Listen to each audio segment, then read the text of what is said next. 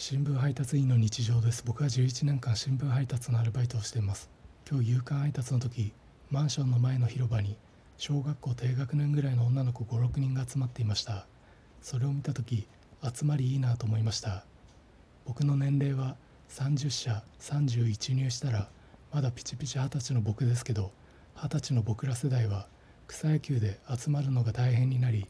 何年か前に草野球チームが自然消滅したほどもうみんなで集まって遊ぶ遊びが難しくなってきています。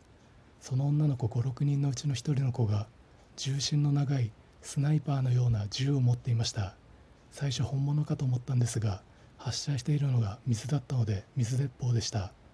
多分雑誌「デイトナ」の記事で所ジョージさんが水鉄砲を本物の銃のようにする遊びをしていたのでその記事を見て実践したんだと思います。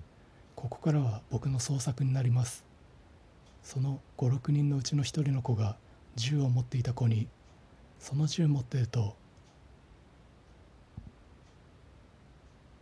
映画「レオン」の時のジャンレノみたいだね」って言っていました。